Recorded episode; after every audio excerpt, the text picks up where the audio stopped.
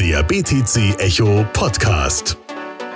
Alles zu Bitcoin, Blockchain und Kryptowährungen.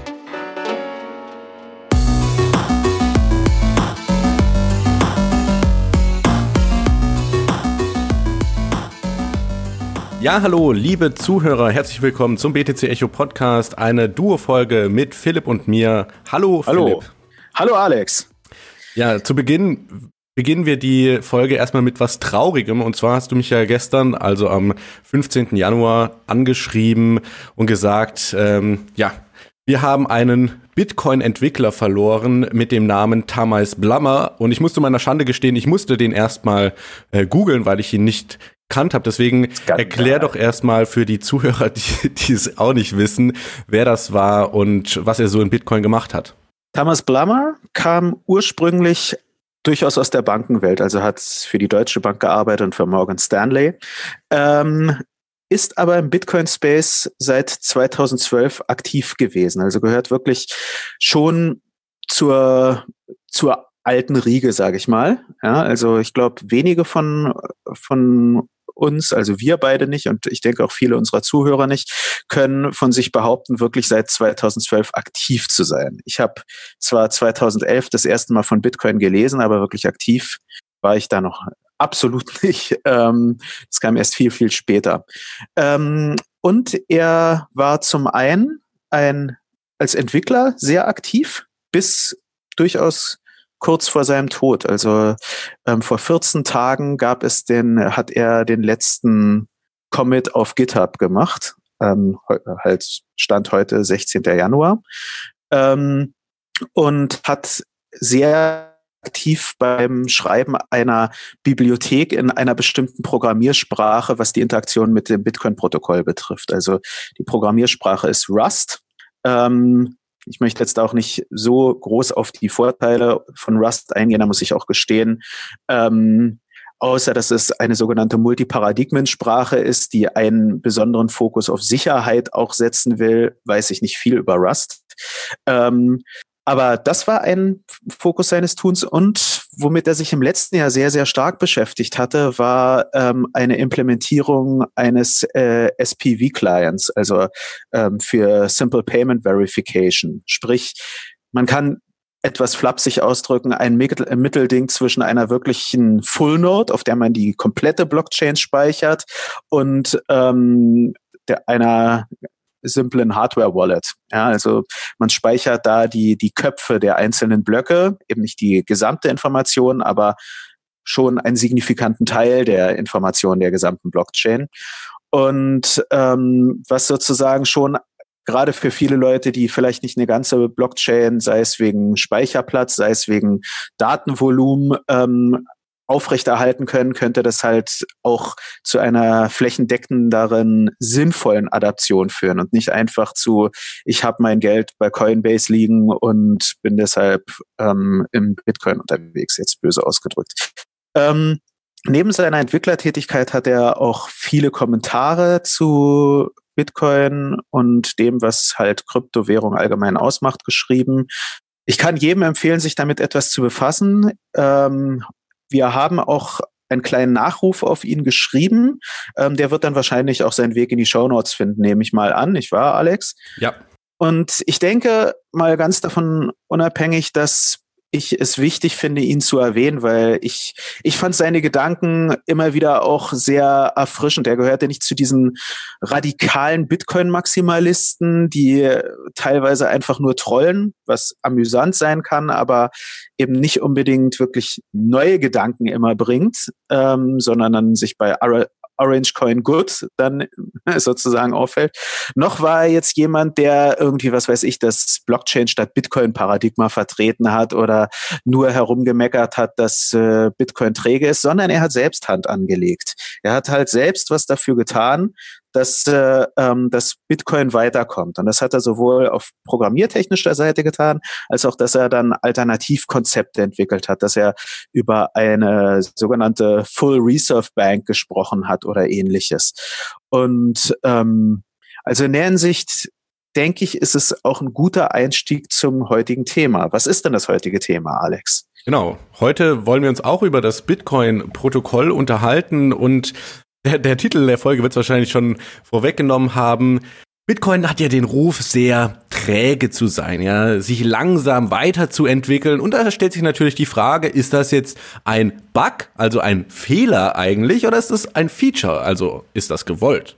Und da wollen wir genau. so ein genau. bisschen beleuchten, überhaupt mal, ja, das Aufwickeln. Wie sieht das denn mit Softwareprotokollen generell aus oder mit, überhaupt mit Software? Ähm, und da einfach so ein bisschen eine Einführung geben, weil ich glaube, so viel kann man vorwegnehmen. Es ist nicht alles schlecht, ja. Also in der Sprache ist ja, wenn ich träge bin, das ist eher was Negatives und in der Software kann das eben durchaus was Positives sein und das wollen wir heute mal genauer beleuchten. Genau. Und äh, dabei auch ein wenig beleuchten, was heißt es eigentlich, wenn man sagt, Bitcoin ist träge? Ja, also ich finde auch da sollte man äh, etwas sozusagen facettenreich rangehen. Wir hatten jetzt gerade Thomas Blammer erwähnt, der durchaus etwas, der eben Bibliotheken für die in der Programmiersprache Rust geschrieben hat und das bis vor 14 Tagen. Also sprich plump ausgedrückt, zumindest da hat sich anscheinend was getan. Ja, also was meinen die Leute, wenn sie, also wenn jetzt zum Beispiel aus dem Ethereum-Ökosystem die Kritik kommt, bei Bitcoin tut sich nichts. Was genau meinen Sie und was ist auch ein wenig die, was ist überhaupt der Ansatz von Bitcoin? Also sagen die auch einfach, ja, nö, soll sich auch nichts tun? Oder wie sehen die das? Also sprich, eben diesen gesamten The äh, Themenkomplex Trägheit im Bitcoin-Ökosystem und Alternativen jenseits des Bitcoin-Ökosystems wollen wir da mal ein bisschen beachten. Ja. Ja, ich, ich komme ja ursprünglich aus der, aus der Physik. Da ist natürlich Trägheit, ist da auch ähm, durchaus bekannt, Gesetz der Trägheit, ein, ähm, da äh, fallen einem dann die Newtonschen Gesetze ein, die ich natürlich nicht mehr auswendig kann, weil ich habe ja nichts mehr mit Physik zu tun. Aber ähm, dass ein Objekt, welches einmal in Gang gesetzt wurde, ähm, diese Bewegung auch fortsetzt, wenn keine anderen Kräfte drauf einwirken. Das ist zum Beispiel Trägheit. Ja? Ähm, was ja per se nichts Schlechtes ist, muss man ja auch sagen. Also auch äh, da schon betrachtet. Ein, ein, ein, das hält unsere, die, die, wenn man so will, das Gesetz der Trägheit sorgt auch dafür, dass unser Planet weiterhin in der, in der Laufbahn bleibt ja. und sich nicht nach äh, einer Million Jahren denkt, ach, so eine elliptische Bahn um die Sonne gefällt mir nicht. Hey, ich gehe mal ein bisschen näher ran. Das wäre doch toll. Ja, dann wären wir nämlich alle tot. Ja. Das wäre eben nicht toll. so ähm, und ähm, sprich Trägheit ist per se nichts Schlechtes. Es wird, es hat halt nur so diesen, dieses gewisse Geschmäckle, wenn man über Menschen spricht, die träge sind. Menschen, die, äh, die wissen, wie ich aussehe, die werden wahrscheinlich von mir gern sagen, äh, Philipp, das, das ist so ein Träger, ja, so nicht ganz schlank und könnte durchaus mal häufiger laufen gehen oder so. Da ist es halt schwierig. Also da, da findet man es dann blöd. Genauso ähm, macht man ja auch, gibt es ja auch diesen kulturellen Vorwurf einer Trägheit. Ja, also ähm, die Boomer, die ähm, immer noch nicht akzeptieren wollen, dass, äh, dass man Handys hat. Ja, ist auch so. Das ist auch eine Trägheit in der realen Welt jenseits von Krypto. Ja, also ja. so, ähm, da, da hat es also häufiger negat äh, negativen Geschmack. Wobei auch da könnte man natürlich philosophieren. Ist das nur ein Fehler? Oder gibt es manchmal auch sowas wie alte Werte, die man vielleicht nicht krampfhaft festhalten muss, aber wo man zumindest ab und an mal wieder hingucken sollte? Ja, muss ich wirklich jede Viertelstunde auf mein Handy gucken, um es mal so auszudrücken? Ja. Oder sollte ich vielleicht manchmal ein klassisches Buch lesen, so um da drin auch was markieren zu können und so. Ja, also ähm, sprich schon jenseits von Krypto kann man über diese äh, über Trägheit in die in verschiedene Richtungen philosophieren. Ja, mein erster Ansatz wäre das Wort, eben weil es im Deutschen so negativ konnotiert ist, durch Beständigkeit zu ersetzen. Und dann hat das natürlich ein ganz anderes Geschmäckle, wie du so schön gesagt hast. Ja. Weil wenn was beständig ist, dann ist es verlässlich, ja, dann kann ich das, äh, konnte ich das vor zehn Jahren, vor 100 Jahren benutzen und heute immer noch. Man denke, ja, also du hast gerade Handys angesprochen. Ich weiß jetzt gar nicht, wie oft ich, wie oft ich meine Handynummer innerhalb der letzten zwei Jahre gewechselt habe, aber schon sehr oft wohingegen so eine Postanschrift, die wechselt man eher selten, außer man zieht jetzt viel um. Und Wobei, hihi, da muss ich sagen, ich habe meine Postanschrift deutlich häufiger gewechselt als meine Handynummer. Details. Ich glaube, ich habe meine Handynummer nämlich wirklich, seit ich ein Handy habe, nie gewechselt. Aber egal. da bin ich, da bin ich sehr träge. Ja. Da bin ich ja, aber eben bei dir kommt ja auch noch dazu, dass du äh, ins Ausland gezogen bist und so. Also das ist ja dann wirklich auch noch neu, zusätzlich eine neue Welt. Und man wechselt, man muss auch nicht so ein Idiot sein wie ich, der ständig beim selben Vertragspartner bleibt. Also es ist ja eigentlich auch, gerade was Handys betrifft, sollte man es nicht machen. Ähm, Deshalb muss ja. ich mal überlegen, ob ich ihn irgendwann mal wechsle. Wor worauf ich eigentlich hinaus wollte, ist, ähm, wenn ich jetzt vor 60 Jahren einen Brief geschrieben habe, dann war das Protokoll in Anführungszeichen, also der Prozess, wie ich diesen Brief adressiere und versende, relativ gleich zu dem Prozess, wie er heute ist. Das heißt, ich habe da den Namen, ja. die Straße, die Hausnummer, die Postleitzahl und die äh, Stadt und dann mache ich eine Briefmarke drauf und schmeiße den Briefkasten. Da hat sich eigentlich nicht viel geändert. Das heißt, das ist ein träges Protokoll, um die Metapher mal zu dehnen. Und genau. ja, das ist verlässlich. Ne? Da können dann die Boomer genauso wie die Generation heute, wobei vielleicht die ihre Schwierigkeiten haben, damit dann ähm, Briefe versenden. Deswegen das einfach nur mal so äh, dahingesagt. Und ich muss sagen, ich habe jetzt mich in der letzten Zeit intensiver mit Linux beschäftigt. Für die Leute, die Linux vielleicht äh, mal gehört haben, aber damit noch nicht wirklich was anfangen können, das ist einfach ein Betriebssystem für Computer, ähnlich wie Microsoft oder Apple. Nur mit dem Unterschied, dass Linux halt Open Source ist. Das heißt, es steht jetzt kein Unternehmen dahinter, das Linux entwickelt, sondern das machen halt Leute in ihrer Freizeit oder ähm, ja, also meistens sind das äh, dann Enthusiasten und Freiwillige, die das weiterbringen. Und genau. Ja. Ähm, äh, deshalb vielleicht noch so ein kleiner Unterschied, während es bei Apple gibt's genau ein Betriebssystem für Laptops und das ist Mac OS. Genau. Bei, ähm, bei, äh, bei Windows ist es genauso, da gibt's äh, bei Microsoft ist genauso, da gibt's Windows. Bei Linux ist, ist es eine ganz andere äh, Kiste. Da gibt es ganz viele Varianten von Linux, weil eben theoretisch gesehen, wenn, wenn Alex zum Beispiel irgendwie genügend Zeit und Kompetenzen und Langeweile hätte, könnte er ein Alex Linux oder ein Monero Linux entwickeln. Ja, so. Du bringst mich hier auf Ideen. ja, ja, also, na, ich meine, aber streng äh, würde sich auch anbieten, wenn man so will, ein, ja. ein Linux, was, äh, was so richtig nativ Monero integriert hätte. Egal. Ähm, Gibt's schon. Ne? Unix hat so. zum Beispiel eine Monero Wallet integriert schon. Super, na, das ist doch fantastisch. Und ähm, es gibt zwar auch Varianten, die, wo Firmen dahinter stehen, aber, aber an äh, sich darf jeder auch seine eigene Variante schreiben. Ja? Genau. Er darf sogar dafür in begrenztem Maße Geld verlangen. Ja? Also ähm, ist, äh, äh, wenn er jetzt zum Beispiel Services anbietet oder so, ja. Ähm, Ubuntu berät durchaus Firmen und äh, also Ubuntu Linux ist eine bekannte Variante ähm, und die verdienen damit gutes Geld. Wenn, ja. Äh, ja, also das so vielleicht nur, nur dazu auch gesagt. Genau. Und das wird auch ganz interessant, weil ja Bitcoin und Kryptowährungen auch Open Source sind und auch Software. Das heißt, wir können da gleich ganz schön die Brücke schlagen. Was ich jetzt noch beleuchten wollte, ist, wenn wir jetzt zum Beispiel eine Serverfarm haben und da stehen dann die Computer in der Halle und rechnen eigentlich so vor sich hin. Das heißt, es ist jetzt nicht wie so ein Desktop-Computer oder wie ein Laptop, den ich persönlich jeden Tag äh, selber mir anschaue und in Betrieb nehme, sondern eigentlich eher sowas, was im Hintergrund läuft.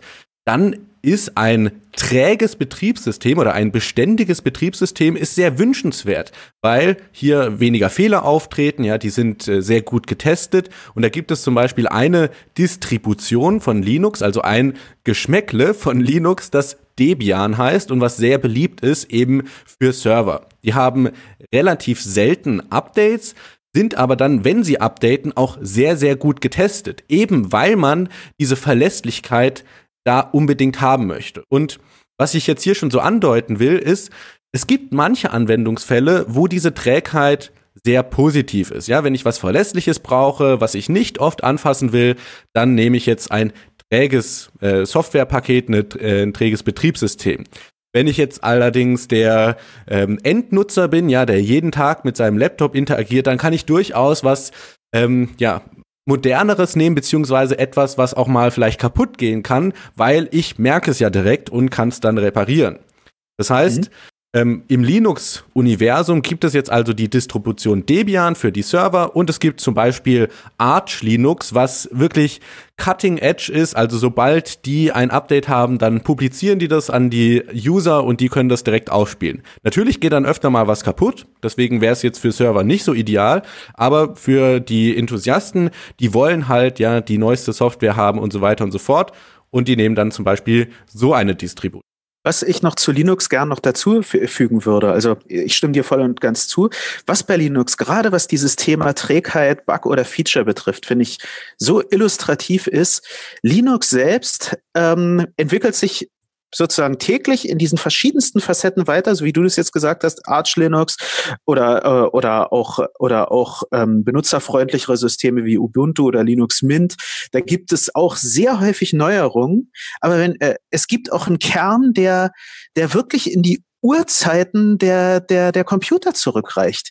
Ähm, Programme wie, also äh, wenn wir uns auf der Kommandozeile da bewegen, dann gibt es verschiedene Programme, die sich die, die ihre Ursprünge wirklich in den, beispielsweise in den 70ern oder so haben. Ja, ich glaube, Ed ist sogar noch älter, aber egal, das äh, geht dann wieder zu weit. Und das ist, finde ich, auch was so Faszinierendes, dass es diese Programme, die wirklich ein extrem minimalistisches System natürlich fordern, weil ich meine, damals gab es nun mal noch keinen Computer mit was weiß ich was für Prozessoren und sowas alles, ähm, dass die immer noch dann vorhanden sind. Das sind wahnsinnig schnelle Systeme. Ja? Also du mit Programmen wie Org, AWK kannst du zum Beispiel Daten innerhalb unglaublich schneller Zeit ähm, manipulieren etc. Also das ist faszinierend. Und was ich daran so toll finde, da merkt man halt auch, dass ähm, die Entscheidung,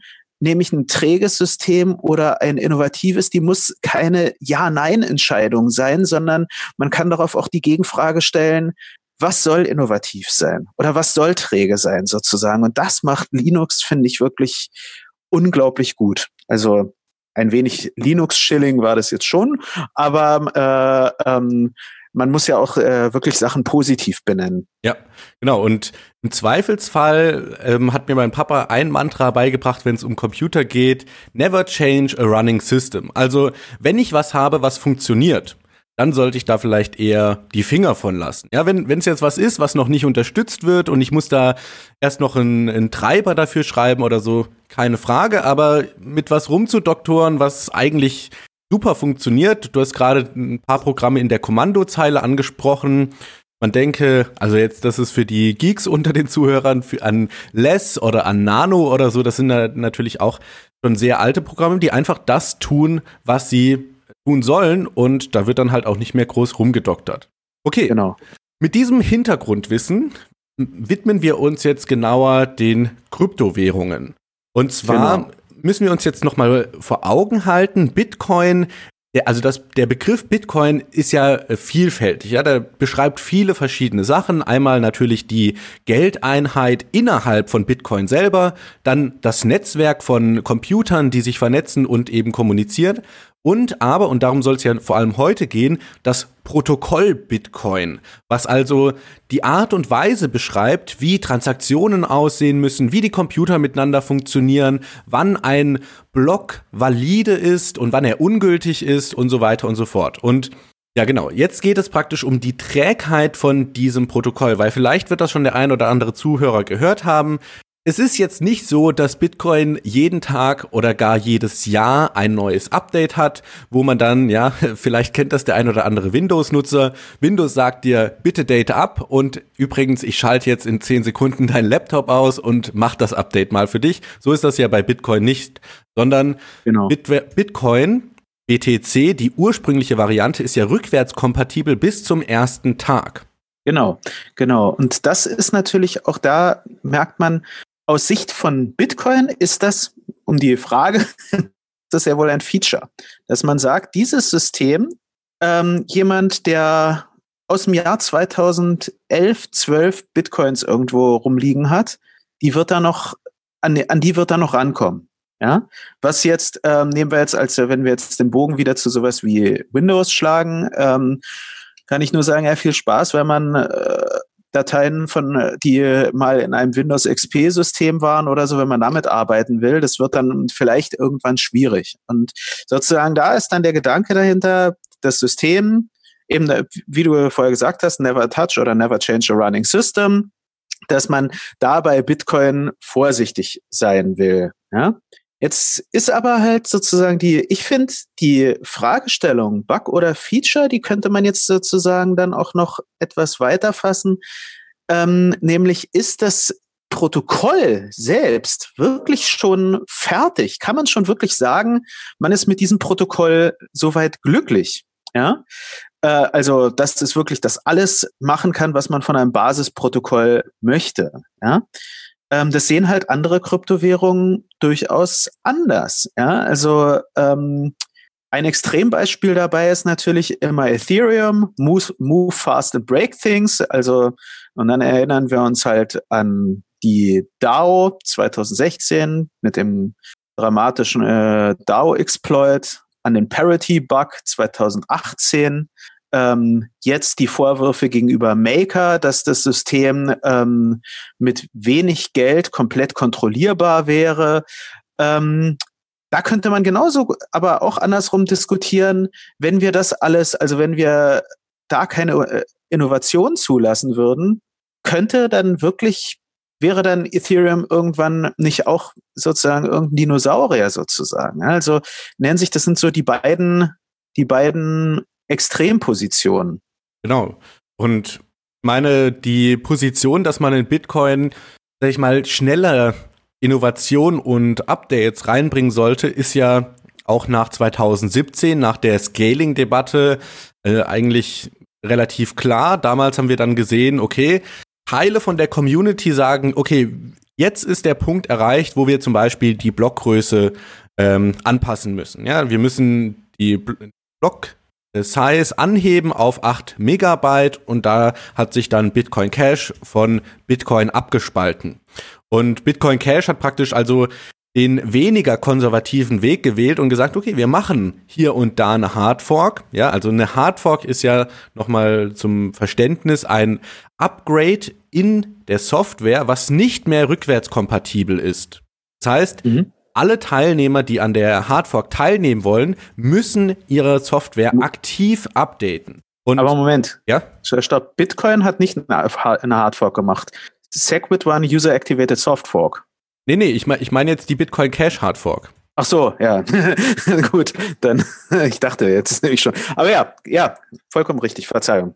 Genau, und also hier gibt es auch innerhalb von Bitcoin verschiedene Strömungen, wo dann Leute, ja, oder man denke an Litecoin, wo Charlie Lee gesagt hat, hey, ich würde da gerne ein bisschen mehr mit rum experimentieren. Und man muss sich natürlich vor Augen halten, Bitcoin als die Mutter aller Kryptowährungen ist äh, ja der, der größte Netzwerkeffekt, ja, hat die meisten Nutzer, wenn wir auf CoinMarketCap schauen, hat die größte Marktkapitalisierung und hat damit natürlich auch, ja, with great power comes great responsibility, lieber Peter Parker. Und so ist es bei Bitcoin halt auch. Man kann sich da jetzt nicht so leicht hinstellen und sagen, ja, wir probieren jetzt hier mal was auf gut Glück. Und wenn dann der Karren an die Wand gefahren wird, dann ist es halt so, sondern man muss hier halt wirklich sehr vorsichtig sein, wie man das was ändert, weil es könnte ja sein, wenn ich was ändere, dann mache ich was kaputt, ja, und dann kann ich das irgendwie nicht mehr so leicht zurückrollen, weil unglaublich viele Nutzer zum Beispiel schon da sind und die sich vielleicht nicht alle einig sind, ja. Und deswegen habe ich so immer dieses Sinnbild vor Augen, wenn wir uns Bitcoin vorstellen, dann denke ich an einen großen Ozeandampfer, ähm, größer noch als die Titanic, ja, wenn der einmal in eine Richtung losgefahren ist, dann fährt er erstmal die Richtung, ja, er ist träge. Genau. Man kann jetzt nicht so leicht bremsen oder gar die Richtung ändern, sondern man muss weit nach vorne blicken und man muss die Zeit einkalkulieren und man muss eben überlegen, wo will ich denn eigentlich hin? Und das kann durchaus vorteilhaft sein, ja, man bewegt sich dann einfach und nichts lässt einen stoppen. Es kann eben aber auch ähm, nachteilhaft sein, wenn man zum Beispiel merkt, oh, ich fahre in die falsche Richtung, ja, dann ist halt eine, äh, eine Wende nicht so einfach. Und im Vergleich Richtig. dazu wäre dann Litecoin vielleicht eher so ein Speedboat, Da kann man relativ schnell Sachen ändern. Und also, liebe Zuhörer, da könnt ihr euch jetzt selber die verschiedenen Boote für die verschiedenen Kryptowährungen mhm. überlegen, je nachdem, wie agil ein, eine Kryptowährung ist, wie oft sie Änderungen reinbringen, desto kleiner ist sozusagen der Kahn. Genau. Äh, ja, genau. Das ist ein guter Vergleich auch. Ich würde auch eine Sache noch äh, hier anfügen ähm, zu dieser Debatte, ob Innovation im Bitcoin-Ökosystem sinnvoll ist oder nicht. Ähm, wie bei vielen anderen Sachen ist immer wieder die Gefahr, dass aus einer sinnvollen Position eine Art von unhinterfragten Dogma wird. Ja, also äh, auch never touch a running system ist ein Spruch, den, der dann gern in der, in der IT-Community, den sagt jeder, ohne zu hinterfragen, rennt eigentlich mein System? Und wenn es rennt, rennt es in die richtige Richtung und mhm. so, wie es sein soll. Und weshalb ich das so sage, ähm, ich meine, auch Bitcoin kann Fehler haben. Und damit meine ich jetzt nicht nur den Inflation-Bug von Anno dazumal 2010, war das 2010?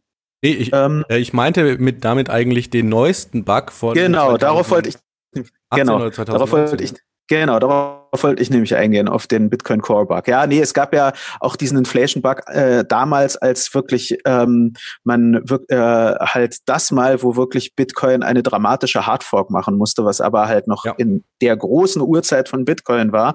Also sozusagen, das, wo ich dann auch immer wieder finde, das wird dann gern das würde ich nicht als ein Argument zählen lassen, weil das war wirklich in den, in den uralten Tagen, dass da was mal passieren kann. Das ist so, ja. Aber dieser Bitcoin Core Bug von 2018 ähm, können wir auch, äh, da gab, haben wir auch einen Artikel dazu geschrieben, können wir auch in die Show Notes packen.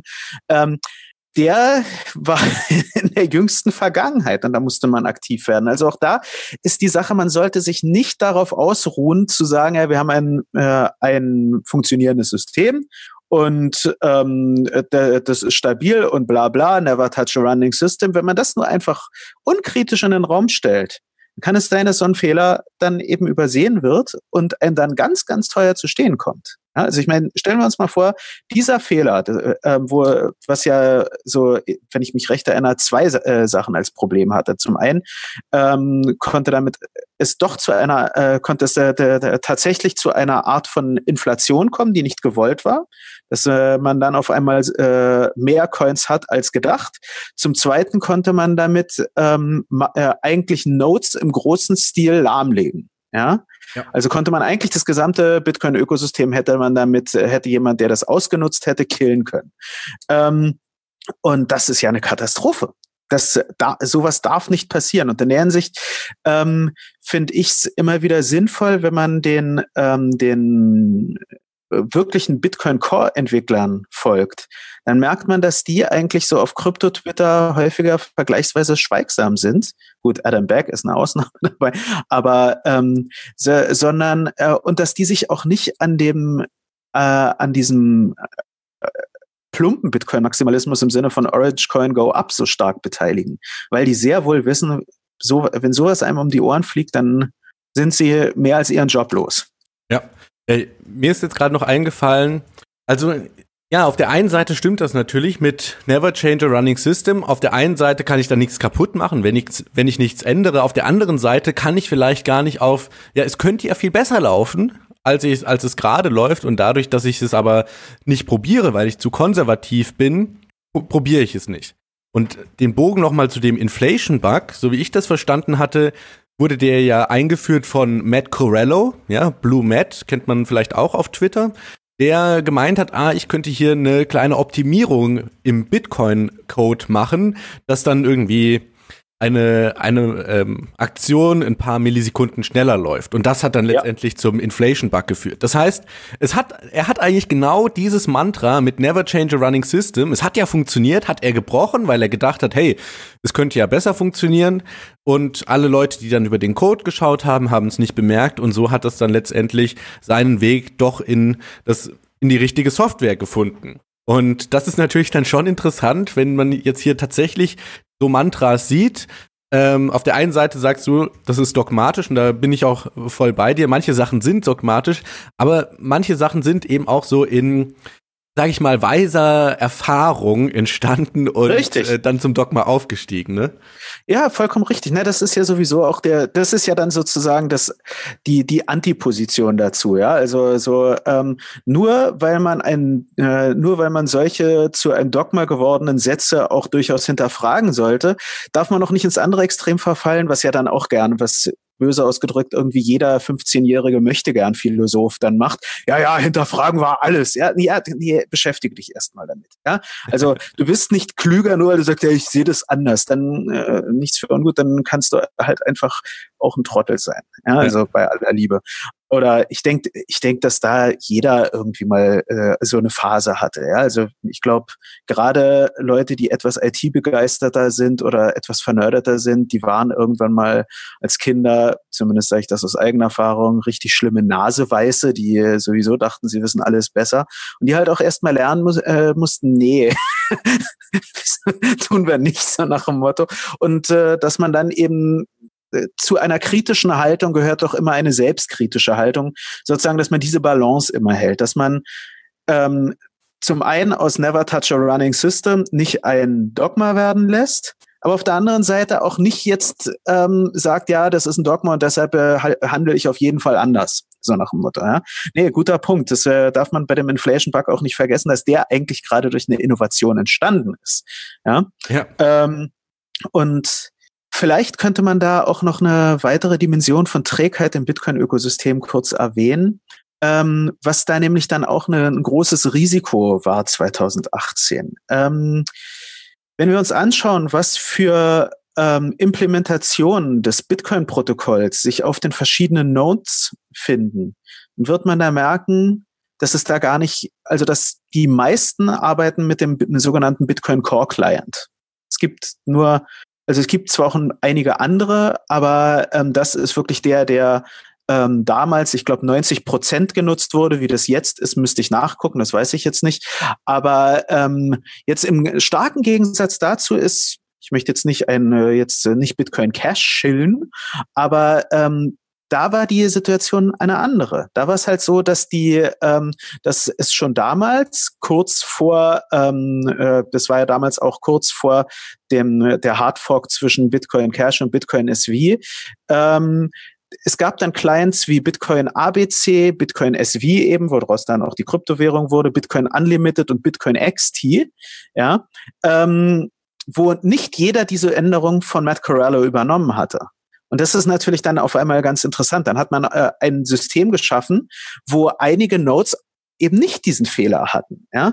Und ähm, da finde ich, muss Bitcoin, der muss das Bitcoin-Ökosystem vorsichtig sein, dass die jetzt nicht aus einer dass aus Bitcoin-Maximalisten nicht Blockstream-Maximalisten werden, um es mal so auszudrücken. Meine ich jetzt nicht so negativ gegenüber Blockstream, sondern eben auch da eher, dass man sachlich an die äh, ähm, da rangeht und sagt, naja, ähm, wenn jetzt zum Beispiel, ich glaube, BitMax hat ja vorgehabt, einen eigenen, äh, einen eigenen Client, eine eigene Implementierung zu schreiben. Oder wenn, wie ähm, ja, äh, Rest in Peace Thomas Blummer etwas in Rust schreibt, das ist wunderbar für das System. Ja, also wenn da jemand etwas etwas Neues schafft auf so eine Weise, dann ist es nämlich eine ganz interessante Form von Neuerung. Man ändert nichts am Protokoll in dem Sinne, also oder man ändert nichts äh, ja an der an dem eigentlichen Mechanismus von Bitcoin,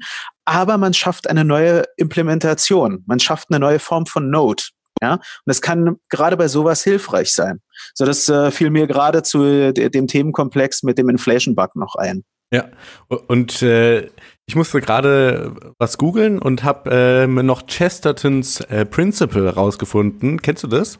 Ähm, ich äh, musste mal sagen, also ich kenne Chesterton, finde den auch, ist immer wieder lesenswert, aber ähm, das, äh, welches Principle du meinst, weiß ich jetzt gerade nicht. Er meint, und zwar schreibt er hier von Chestertons Fans, also von einem Zaun, und sein Prinzip ist praktisch, bevor du, also ne, wir laufen jetzt hier durch die Landschaft und kommen zu einem Zaun und denken uns, na so ein blöder Zaun, den möchte ich kaputt machen. Bevor man ihn kaputt macht, sollte man den historischen Kontext für die Existenz des Zaunes begreifen, ja. Also der ist ja nicht von der Natur gemacht, sondern den hat da irgendjemand hingebaut und den hat er ja auch nicht aus Jux und Tollerei hingebaut, sondern der hat vielleicht einen Grund. Und deswegen, bevor man ein bestehendes System praktisch kaputt macht, muss man verstehen, warum es überhaupt da ist. Und ich, ich fand, das hat auch noch so ein bisschen zu dem Inflation-Bug gepasst, ne? oder zu dem Mantra überhaupt, never change a running system. Das, das ist ja, ja. kein Satz, der aus dem Nichts gekommen ist, sondern da haben eben Programmierer irgendwie ihr System zerschossen, ja, Fatal Error, äh, der Blue Screen of Death oder so. Und äh, dann sind die eben mit so intelligenten Weisheiten um die Ecke gekommen. Okay. Genau. Ich meine, ja, ähm, sorry, der, du kannst da einsetzen. ich äh, weiß jetzt nicht mehr, was ich sagen wollte. okay, also wir haben jetzt hier ähm, so, so ein bisschen das beleuchtet, ne? warum Bitcoin träge ist und warum das auch durchaus positiv sein kann, dass es eben so eine Verlässlichkeit hat, dass man rückwärtskompatibel ist, dass es immer noch funktioniert, ja, also jetzt mal abgesehen. Und wir haben auch beleuchtet, Genau, und wir haben auch beleuchtet, wo, was gemeint ist, wenn man sagt, Bitcoin ist träge. Man, äh, weil ähm, es gibt durchaus ja, ich meine, wahrscheinlich gibt es jeden Tag eine neue Wallet-Entwicklung. Das ist nicht träge. Ja, das ist absolut nicht träge. Das ist wahrscheinlich sogar zu, zu viel, ja, weil nicht unbedingt alle Wallets sind gut. Ähm, Lightning ist auch nicht in dem Sinne träge. Äh, Lightning hat sich also gerade 2018 war der, das Lightning-Ökosystem immer mit dem Begriff reckless verbunden. Ja, wir wagen jetzt was, weil wir gehen direkt ins Mainnet damit gab auch, also und äh, da war es so ähnlich wie im Ethereum-Ökosystem, ähm, Move Fast and Break Things. Naja, da gab es auch so Sachen, dass Leute dann, weil sie ähm, ihre, ihre Lightning-Node nicht richtig geupdatet hatten, dann vom System abgestraft wurden und ihre Funds halt dann keinen Zugriff mehr drauf hatten oder so. Ja, also genau. so äh, sowas äh, gab es dann äh, durchaus. Ja, also ähm, und in der Hinsicht im Augenblick hat man auch den Eindruck, dass im Bitcoin-Ökosystem, ähm, wenn man so will, viele diesen sozusagen dieses, äh, diesen diese Sehnsucht nach Innovation in den zweiten Layer verlegen, sage ich mal. Äh, mal. Also ähm, sprich das, äh, das grundlegende Protokoll möglichst nicht anfassen und aber in höheren, äh, also darauf aufbauenden Lösungen dann herumspinnen. Ja, so das wollte ich nur dazu noch sagen. Sorry. Genau, und das bringt uns eigentlich zu dem Punkt, je grundlegender ein Protokoll ist, desto beständiger sollte es sein, weil eben ja nach dem ähm, Kuchenprinzip oder nach dem Tortenprinzip eine Sache auf die andere aufbaut. Und wenn wir jetzt zum Beispiel uns das Rückgrat des Internets anschauen, das TCP/IP-Protokoll, das ist auch relativ beständig. Das heißt, da hat sich nicht so viel geändert. Aber wenn wir dann halt äh, Ebenen höher gehen und da ändern sich die Sachen dann auf einmal viel schneller. Und eben ist die Analogie zu Bitcoin, ja, das ist das Base Layer Protokoll, sagt man ja auch, also die unterste Schicht vom Kuchen und Lightning ist die Second Layer, also die Schicht darüber. Und die Base Layer soll eben relativ verlässlich sein und beständig und Lightning da kann dann äh, ja die Satoshi hin und her zischen und da verliert man vielleicht auch mal was. Es ist aber nicht äh, ein kritischer Fehler, wenn man was bei Lightning verliert, weil Bitcoin davon selber unberührt bleibt. Genau, genau. Jetzt Und, gibt, äh, ja, wolltest du noch was nee, sagen? Erzähl? Nee, nee. Genau, ich wollte jetzt so ein bisschen die Kritiker der Trägheit mal ansprechen, weil man, ja. oder ich höre zumindest immer wieder, ja, äh, Bitcoin ist so innovationsresistent, Segwit hat schon ewig gebraucht, obwohl man das hätte viel früher einführen können. Dann ähm, vielleicht hat der, äh, der Zuhörer hier schon von Schnorr-Signaturen äh, gehört. Das ist auch jetzt kein neues Ding, sondern es wird schon seit Jahren eigentlich äh, das Konzept diskutiert in Bitcoin. Es ist aber noch nicht aktiv. Das heißt, wir haben Vorschläge für Innovationen, bis diese Innovationen aber dann tatsächlich nutzbar sind für die Verbraucher, geht teilweise, da, gehen Jahre ins Land. Und da kritisiert eben der ein oder andere Bitcoin oder ähm, Krypto-Enthusiast Bitcoin, weil man dann zum Beispiel den Blick auf Ethereum wirft oder auf Dash und dann sagt man, hey, bei Dash funktioniert das doch super easy, ja. Wenn die die Blockgröße erhöhen wollen, dann machen die einmal eine Abstimmung und zack ist die Blockgröße erhöht. Das geht innerhalb von ein paar Tagen. Wobei Bitcoin, ja, wir erinnern uns an die Scaling-Debatte, das hat sich über Jahre hinweggezogen und ist letztendlich in, eine, in einem Split von der Community geendet. Ja, genau. Und äh, dazu finde ich kommt noch eine weitere Sache. Also äh, Innovation ist ja auch, also ähm, Innovation ist ja nicht immer eine Sache, die man aus Spaß an der Freude macht. Hey, wir wollen neues, tolles Feature einbauen, so nach dem Motto. Sondern ähm, teilweise passt man sich damit oder möchte man sich auch an Entwicklungen in der realen Welt anpassen. Auf vielleicht sogar etwaige Bedrohung oder ähnliches. Und jetzt gab es durchaus häufiger dann die Sorge, ähm, wie sieht die, wie sicher ist Bitcoin in einer Welt, in der Quantencomputer benutzt werden? Vor einigen Monaten ähm, hat Google, zumindest laut Google, IBM sah es ja etwas kritischer, ähm, sogenannte Quantum Supremacy erreicht, also sprich eine Rechnung ähm, schneller bearbeitet, als es bisher möglich war und das mit einem Quantencomputer. Also sprich, wir befinden uns langsam in einer Welt, in der wir mit Quantencomputern auch rechnen müssen, sozusagen. Ja, und auch wenn die, ähm, wenn Quantencomputer nicht die ultra große Bedrohung für Bitcoin sind, ähm, sollte man da halt schon auch dann hint, äh, hinterfragen, ist die Form der, der, der Signaturen, ist die wirklich sinnvoll? Ist die dann noch zeitgemäß? Da kann man sogar mal diesen Begriff zeitgemäß wunderbar verwenden. Ja? Ähm, also muss man da vielleicht tatsächlich mal aktiv werden und so. Und da, da kann man, finde ich, durchaus auch manchmal Kritiker verstehen, dass die dann sagen, Mensch, Leute, die, die guckt euch doch an, was sich in der Welt tut. Oder ähnlich war es auch äh, letztendlich auch 2017, Anfang 2018.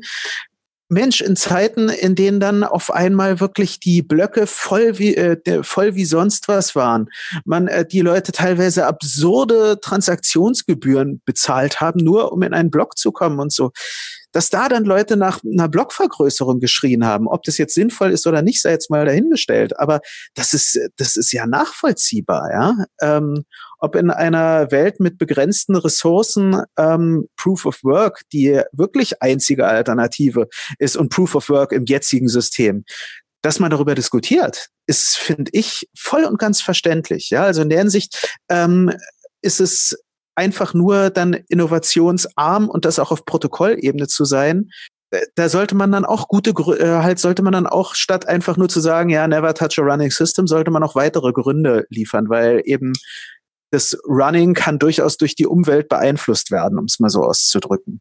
Ganz genau.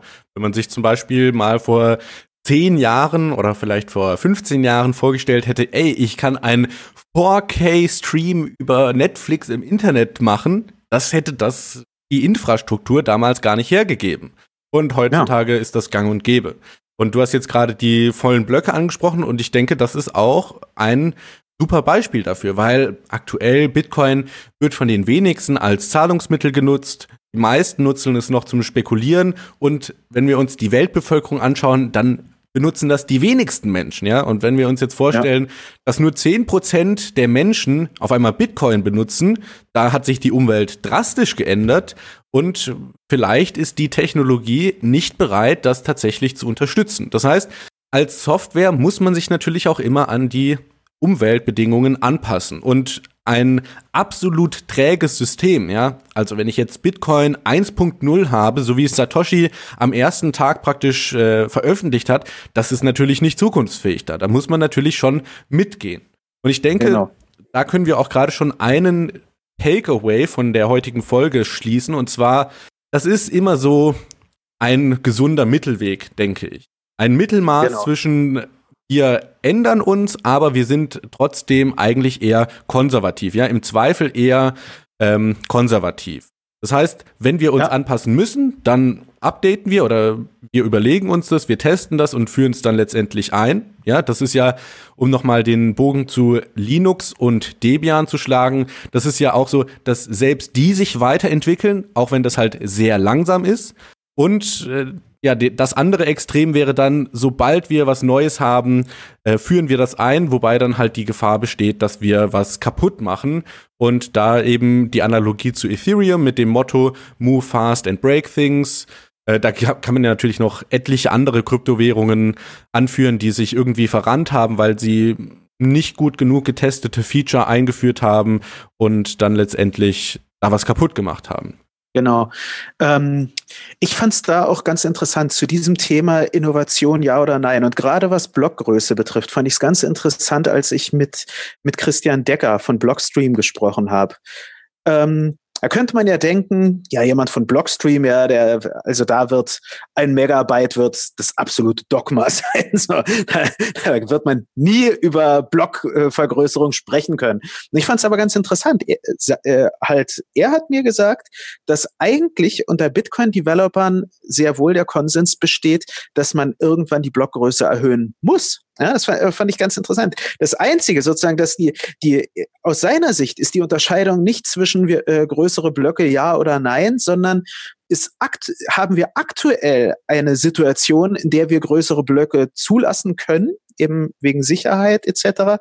Wir uns jetzt mal so als äh, anderes Extrembeispiel im Bitcoin SV-Netzwerk, als es ähm, da zu einer Chain Reorganization bezüglich der, ähm, der Riesenblöcke kam. Ja. Ähm, und also sozusagen, dass die, die, die Fragestellung eher in die Richtung äh, geht. Das fand ich echt ganz, ganz interessant, dass eigentlich die Leute, die wirklich damit arbeiten und Entwickler sind, gar nicht jetzt so wie ich sag mal, die einfachen Maulhelden nur sagen, ja, es, äh, halt ähm, bleibt bei einem Megabyte oder so, sondern da durchaus etwas nuancierter sind. Selbst der radikale Luke Dash Jr., der sich für, der, der noch einen Schritt weiter geht und der sagt, wir brauchen im Augenblick kleinere Blöcke die äh, ein Megabyte ist zu groß. Der ist ja mhm. da richtig rabiat.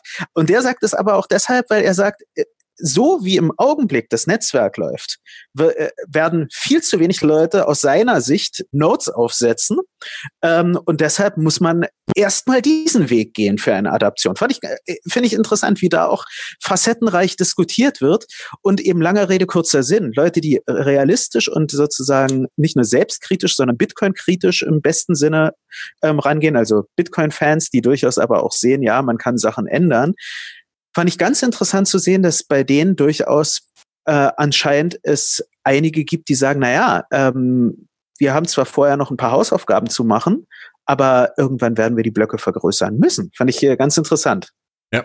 Ja, Phil, dann möchte ich dir an dieser Stelle noch so als eines der Kontraargumente die Bitcoin-Gretchen-Frage stellen. Und zwar, ah. wie hast du es denn mit den Hardforks, lieber Phil? Das ist aber ein richtig guter Punkt, den du da gerade stellst, ja. Das ist nämlich die ähm, der eins der Argumente, was mir auch äh, dann Christian da gesagt hatte im Interview. Ich, ich weiß jetzt nicht, ob wir das in, der, in den Show Notes verlinken müssen. Ja, gehört wir jetzt verlinken. Nicht, Gut, dann äh, können wir gerne machen. War, ich fand es ein super cooles Interview, also nicht deshalb, sondern einfach, weil es jetzt nicht zu dem Themenkomplex so gehörte. Ähm, das äh, halt er sagte, naja, das Problem ist natürlich eine, äh, eine Block ein Block Size Increase wird eine, ähm, wird eine Hard Fork benötigen. Ja? Und da ist halt die Bitcoin-Community ist da sehr, sehr vorsichtig, weil das würde bedeuten, dass man im Augenblick Stand 10.726 10 aktive Nodes, kann ja sein, dass es noch einige gibt, die aktuell nicht am Netz hängen, dass die allesamt updaten müssen. Ansonsten werden sie nicht mehr im Netz sein. Und deshalb ist da Bitcoin immer sehr, sehr vorsichtig dabei. Ich weiß aber, worauf du hinaus willst, deshalb enthalte ich mich jetzt einer Meinung. ja, ich, nee, weil es, ich wollte ja. noch einmal kurz den ähm, Bogen zu dem Ozeandampfer-Beispiel von gerade eben schlagen, noch mal nur so für die non-technischen User, die äh, oder äh, Zuhörer, die jetzt hier zuhören und sich fragen, okay, was was war, war jetzt genau mit der Hardfork-Frage gemeint? Ähm, wir haben ja am Anfang gesagt, dass Bitcoin eben als erste Kryptowährung mit dem größten Netzwerkeffekt, mit den meisten Usern, mit der größten Marktkapitalisierung schwer umzulenken ist. Ja, und bei einer Hardfork wäre eben genau so eine Umlenkung nötig und damit das erfolgreich funktioniert, müssen sich halt mindestens 51 Prozent der Nutzer einig sein. Ja, am besten je mehr, desto besser. Und wenn das halt äh, auf keine Einigkeit stößt, dann haben wir halt sowas wie Bitcoin Cash, dass sich dann was abspaltet. Das heißt, je mehr Nutzer eigentlich äh, in Bitcoin drin sind, äh, desto schwieriger wird es, einen Konsens zu finden, also dass sich wirklich alle einig sind, ja, wir machen das jetzt so und so. Und ich denke, dass das schwierig ist, hat sich eben auch 2017 mit der Block-Size-Debate rausgestellt. Dann gab es da die verschiedensten äh, Vorschläge mit Segwit, Segwit 2x und äh, Increased Block Size und so weiter und so fort. Und ja, mein, meine Befürchtung oder meine Angst ist jetzt halt, dass jeden Tag wird Bitcoin größer, mehr Nutzer kommen dazu und es wird schwieriger, praktisch da ein Upgrade einzuführen, weil man natürlich mehr Leute mitnehmen muss. Genau, und in der Hinsicht, deshalb versucht man ja auch eher Dinge dann über Second Layer oder Soft Forks zu machen, wo die Leute nicht alle mitziehen müssen, genau. weil in einem, in einem Blockchain-basierten System, wo dann alle diese Nodes, alle diese kleinen Server sozusagen updaten müssen, da kann sich keiner der Wahl enthalten, um es mal so auszudrücken, bei einer Hardfork. Wer nicht mitmacht, bleibt entweder zurück oder, was du jetzt angesprochen hast, bildet eine neue Kryptowährung. Und beides möchte man nicht, aus verschiedenen Gründen. Das eine würde schlicht und einfach dazu führen, dann ist auf einmal nämlich das System nicht mehr so abgesichert wie zuvor. Ähm, und das andere, dann hat man auf einmal zwei Kryptowährungen. Möchte man auch nicht. Ja, also ähm, und jetzt gibt's ja aber Kryptowährungen, wo das alles äh, durchaus kein Problem ist. Und ähm, du, Herr Monero-Fan, kennst ja da eine ganz besonders gut. Ja, ja, ich finde, das eben passt sehr schön zum Thema hier, weil Monero eben, wie gesagt, eine Kryptowährung ist, die sehr, sehr schnell sich eigentlich bewegt. Ja, in der relativen Zeit, im relativen Zeitgefühl von Kryptowährungen ist Monero sehr schnell, weil die aktuell zweimal im Jahr eine Hardfork haben. Das heißt, zweimal im Jahr müssen die Nutzer aktiv ihre Wallet und meiner Software updaten, um noch auf dem neuesten Stand der Dinge zu sein. Und wenn sie das nicht tun, dann bleiben sie, wie du gerade gesagt hast, auf einem alten Netzwerk zurück. Und das hat das, ja? Ähm, da mal kurz eine Frage, weil ich bin in Monero, äh, in Monero nicht so drin wie du. Ähm, ist es ähm, sozusagen in der Community auch eine feste Regel, dass man das zweimal im Jahr hat oder ist es bis zu zweimal im Jahr oder gibt es sogar bestimmte Termine, an denen man weiß, okay, da wird es ein Update geben? Wie ist denn das? Die die Regel ist wirklich zweimal im Jahr und man wird auch eine Hardfork machen, selbst wenn es keine super krassen Neuerungen gibt. Ja, das ist einfach so, ähm, ja, der Ethos oder im, im, Protokoll oder was heißt im Protokoll eher in der Community festgelegt worden als Konvention. Wir hardforken zweimal im Jahr. Allerdings, ja, Monero wurde 2014 ins Leben gerufen. Das ist jetzt auch schon fast sechs Jahre alt wird natürlich auch größer. Ja, das Schiff wächst sozusagen und hier kommen natürlich auch neue Nutzer hinzu und da immer das Ruder rumzureißen ist auch nicht so einfach oder es wird schwieriger.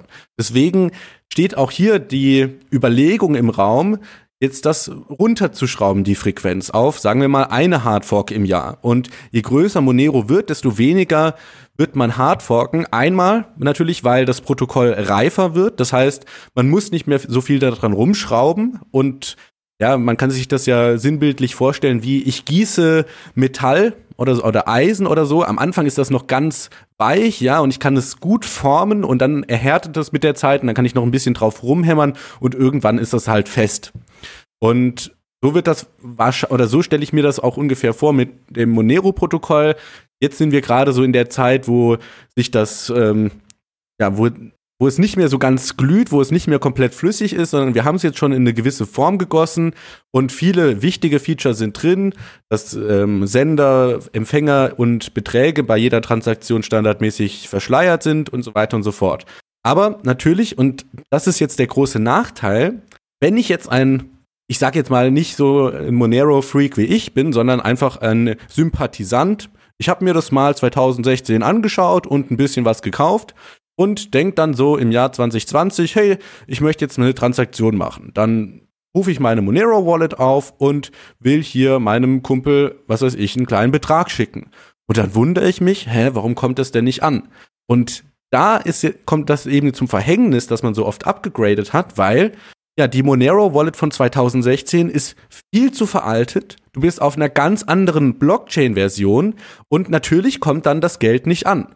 Und das ist dann halt schlecht, ja, gerade für äh, Nutzer, wenn wir von der Massenadaption sprechen, die jetzt halt nicht so die ganze Zeit jeden Tag die, ähm, die News darüber lesen und nicht wissen, ah, da und da war eine Hardfork, ich müsste jetzt mal updaten. die wundern sich dann, sind vielleicht sogar verärgert oder verwirrt, dass äh, ihr Geld nicht angekommen ist und so weiter und so fort. Und hier muss man eben ja das gesunde Mittelmaß irgendwie auch wieder finden zwischen wir sind ein junges Projekt, das noch ähm, sehr agil sein kann, weil wir eine kleine Community sind und ähm, relativ schnell updaten können und dann halt hin die Entwicklung zu, wir wollen jetzt auch von, äh, von weniger enthusiastischen Leuten und von weniger, weniger technisch versierten Leuten genutzt werden und müssen dann halt auch verlässlicher werden. Stimme ich auf jeden Fall an, äh, an sich voll und ganz zu. Aber insgesamt muss ich echt sagen, gefällt mir das Modell von Monero sehr gut. Also ob es jetzt zweimal im Jahr sein muss, zum Beispiel bei Bitcoin könnte man auch überlegen, dass man da wirklich deutlich längerfristigere Abstände wählt. Aber was ich schon mal daran ganz gut finde, Leute, die innerhalb der Szene sind, die haben schon mal sozusagen so ein, ein Mindset, was Innovation nicht ganz verschlossen ist ohne jetzt zu sagen, oh, das will ich jetzt haben, und zwar jetzt, so nach dem Motto, sondern äh, man schlägt was vor und hofft, das kommt in der nächsten Hardfork. Und wenn es dann nicht kommt, dann schlägt man es halt für die, nächste, äh, für die übernächste vor, so nach dem Motto. Ja? Ähm, also man hat eigentlich so einen bestimmten Modus geschaffen, ähm, wo man Innovation zulässt. Also was weiß ich, so wie in einem Unternehmen, in dem ich gearbeitet habe, da hat man ähm, den da, da haben einige Leute sich Freitagnachmittag eigenen Projekten gewidmet, eigenen F&E-Projekten. Also nicht dem Tagesgeschäft, sondern wirklich da haben sie, ich sag mal, gesponnen, ja, um es mal so auszudrücken. Und damit hat man in einem Unternehmen, was eben auch dadurch, dass es schon ein recht großer Mittelständler war und ähm, eben ein operatives Tagesgeschäft hatte, also wo auch nicht einfach irgendwie kreative Köpfe sagen konnten, nee, ich mache jetzt was ganz anderes, so nach dem Motto, ähm, da hat man einen Raum dafür geschaffen. Also das finde ich sehr, sehr, sehr gut. Ja, ähm, das, äh, und ja, die, natürlich, das, was du angesprochen hast, natürlich, das gibt's dann als großes Risiko, dass dann die Leute ähm, so diese, die, das klassische Versprechen, das des Store of Values, des digitalen Golds, was man einfach in der Ecke liegen lässt. Und naja, wenn ich das halt auscashen will, dann hole ich es raus und äh, zahle damit. Das ist dann natürlich so nicht mehr gegeben. Das muss man dann ganz direkt sagen. Ja? Ähm, die Frage, was will ein System? So, also Moment, ich, ich möchte noch kurz was da hinzufügen, jetzt für die Zuhörer, die, damit das keine Missverständnisse gibt. Also es ist jetzt nicht so, dass ähm, wenn Monero hard forkt, ihr eine Transaktion tätigen müsst, um auf der neuen Blockchain ja. zu sein oder so. Sondern alles, was gefordert ist, also ihr könnt durchaus Monero, die 2016 gekauft worden sind, auf eine Paper Wallet gespeichert wurden, könnt ihr auch noch 2020 bewegen. Die, die Voraussetzung dafür ist halt, dass ihr einmal auf die offizielle Webseite getmonero.org geht und euch da die neueste Wallet herunterladet und dann genau. in dieser Wallet praktisch eure Seed wiederherstellt und so weiter. Dann geht das problemlos. Das heißt, es ist jetzt nicht aktiv noch ein Schritt von den Nutzern fällig, um auf der neuen Chain zu landen. Ja, manchmal gibt's ja auch Airdrops, die man claimen muss oder so. Das ist jetzt in dem Fall nicht so, sondern man muss halt einfach, bevor man wieder aktiv wird, muss man sich sicher sein, dass ich wirklich auf der neuesten Version der Software bin. Genau. Ja, und ich denke, da ist halt auch die Sache, die man immer im Hinterkopf haben äh, oder die man dazu sagen kann.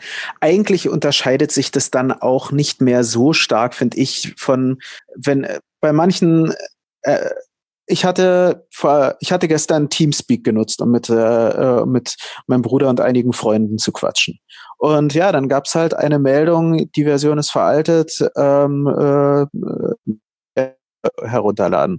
Und so ähnlich kann man es ja da dann machen. Ja, also an sich, dass man ähm, solche Meldungen dann durchaus implementiert. Das würde dann nämlich auch für Leser, die jetzt nicht knietiefe Techies sind und ähm, die äh, gefühlten 5000 Chatbeiträge in Monero Germany jeden Tag aktiv mitverfolgen oder so, ähm, würde äh, halt sprich auch jeder Laie, der, der das kennt der, ja, also das, das, das kennt man, dass dass Software auch geupdatet werden muss, ja, also oder wenn ähm, man Mobile Wallets hat, ja, ich habe eine App auf dem iOS Handy, dann sagt mir der App Store halt, jetzt ist eine neue Version da, da drückt man dann halt mal schnell auf Update, ja, also das kann auch einfach gemacht werden es ist halt noch so ein relativ junges Projekt und zum Beispiel bei Desktop-Wallets, wobei man jetzt auch sagen muss, bei Linux, ja, in den Repositories, zum Beispiel im Art Repository, ähm, ist das jetzt mittlerweile da. Ja, das heißt, Arch Linux-Nutzer können das praktisch mit ähm,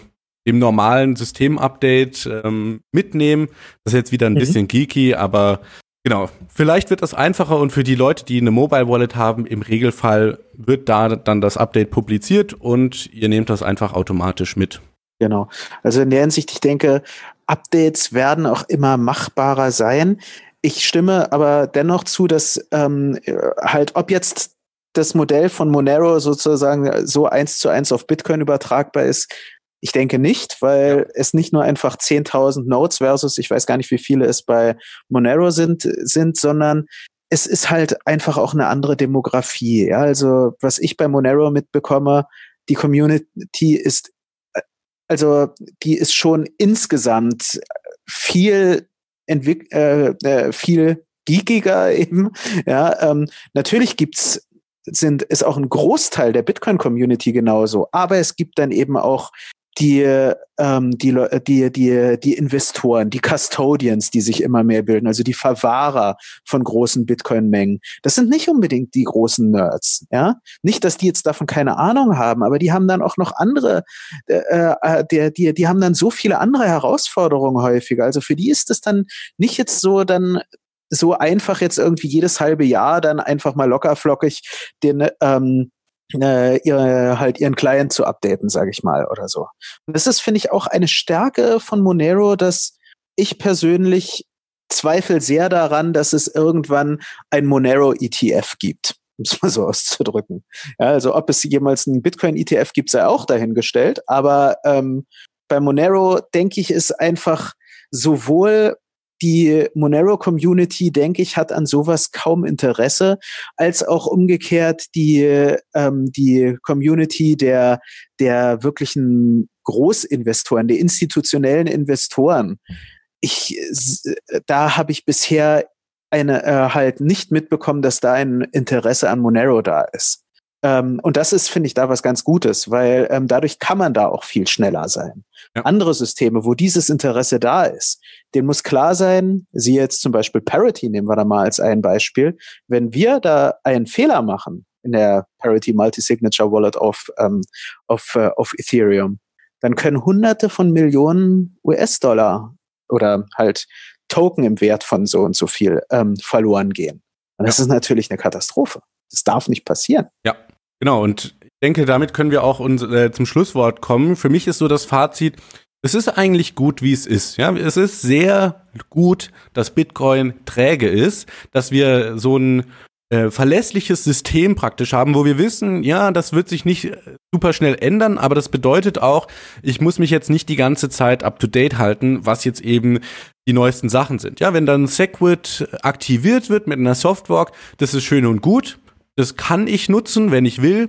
Und wenn ich es nicht mache, dann geht die Welt auch nicht unter.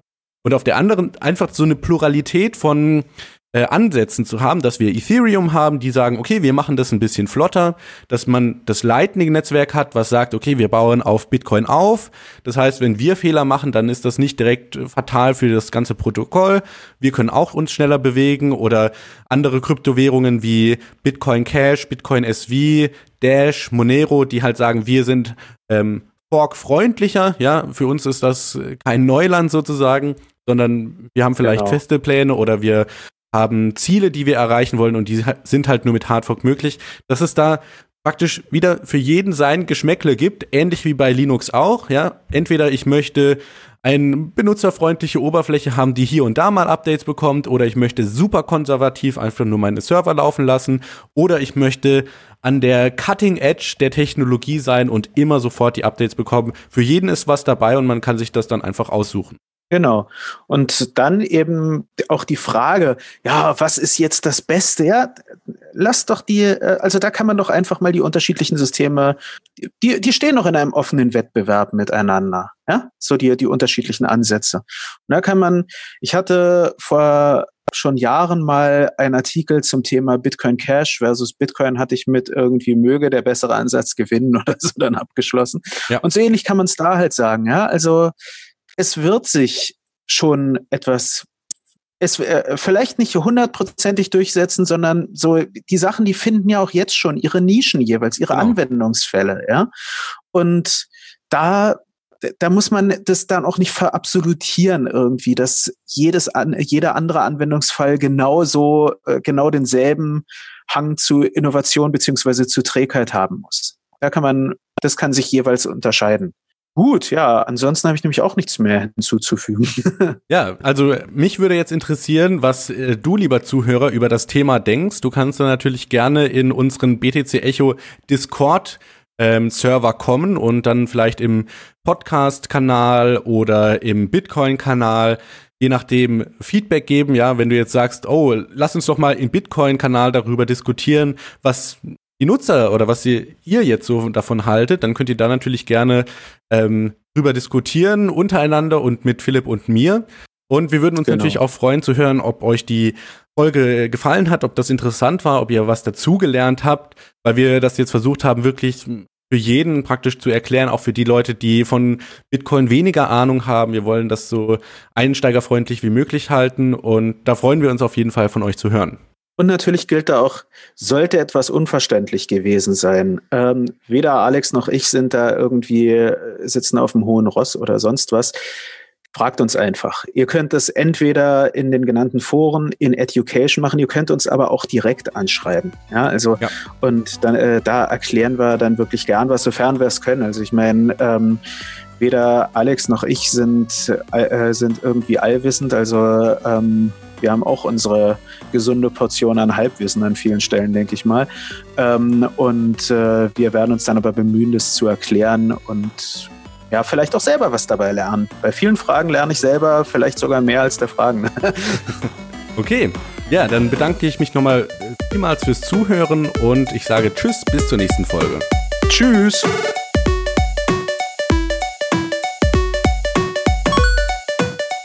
Alles, was das Kryptoherz begehrt, findest du auf btc-echo.de. Bis zum nächsten Mal.